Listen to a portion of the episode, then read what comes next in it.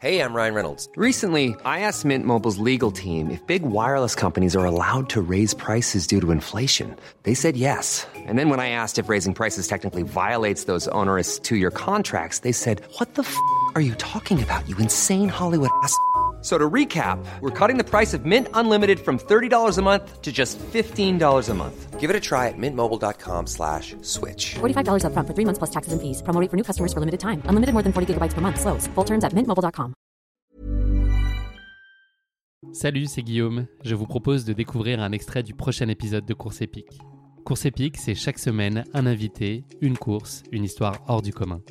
Je vous donne rendez-vous tous les mercredis pour découvrir un nouvel épisode et vivre une grande et belle histoire de course. Mais avant ça, place à un extrait de notre prochain épisode.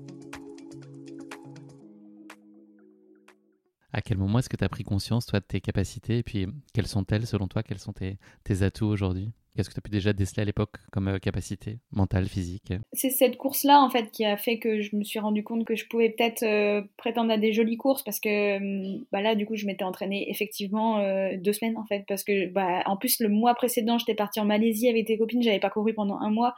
J'ai fait le, le stage d'une semaine avec Antoine et un week-end chez lui. Et puis, je courais régulièrement chez moi, voilà mais sans m'entraîner, il n'y avait pas d'entraînement quoi. Et j'ai fait la course et je suis arrivée sixième au scratch et j'ai gagné du coup chez les filles.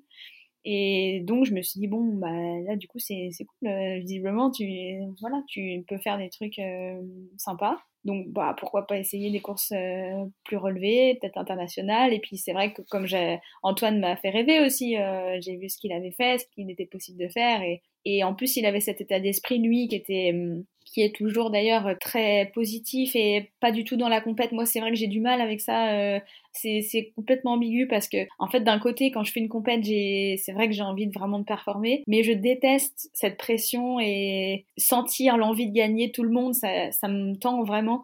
Et Antoine, c'était vraiment le plaisir de la course qui sortait en fait de son discours. C'était, euh, tu verras la diagonale, c'est incroyable, c'est une ambiance folle, c'est des paysages magnifiques, et ça, ça me donne envie en fait. Mais si on me dit, euh, tu verras, il y aura 3000 coureurs au départ, ça va pousser dans tous les sens, euh, euh, ça va être hyper dur. Euh, là, là, du coup, je j'y vais pas, quoi. Je rebondis là sur ce que tu évoques, sur cette espèce de un peu de contradiction, on va dire, et puis sur cette gestion du stress. Est-ce que toi, tu, tu constates une évolution? Est-ce que tu as l'impression d'avoir de gérer différemment, mieux ton stress, ou est-ce que c'est globalement un tempérament profond et que tu as du mal à surmonter?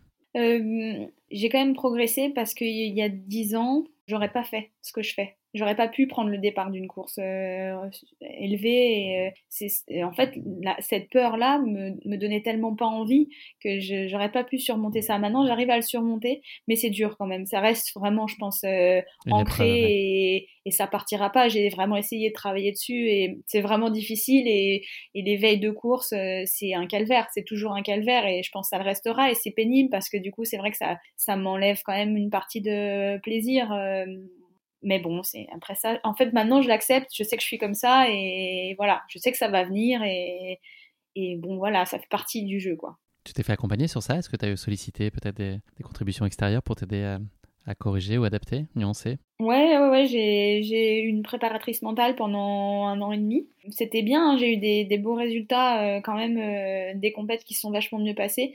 Mais c'est vrai que dès qu'on arrive sur un UTMB, euh, tout part en fumée, quoi. je, j'y arrive, j'y arrive pas. C'est vraiment la, la compétition, la, course, l'événement. ah, là, je, ça part en live. Hein. C'est, à chaque fois, c'est compliqué. J'ai l'impression que je joue ma vie. Hein. C'est, n'importe quoi, hein, mais, mais oui, c'est, c'est dur. Dur. Et ça, c'est spécifique vraiment à ta pratique à, haut niveau Ou est-ce que c'est un, euh, au quotidien, on pourrait dire que de manière générale, tu es un peu anxieuse sur certaines situations où tu anticipes des choses qui peuvent t'angoisser?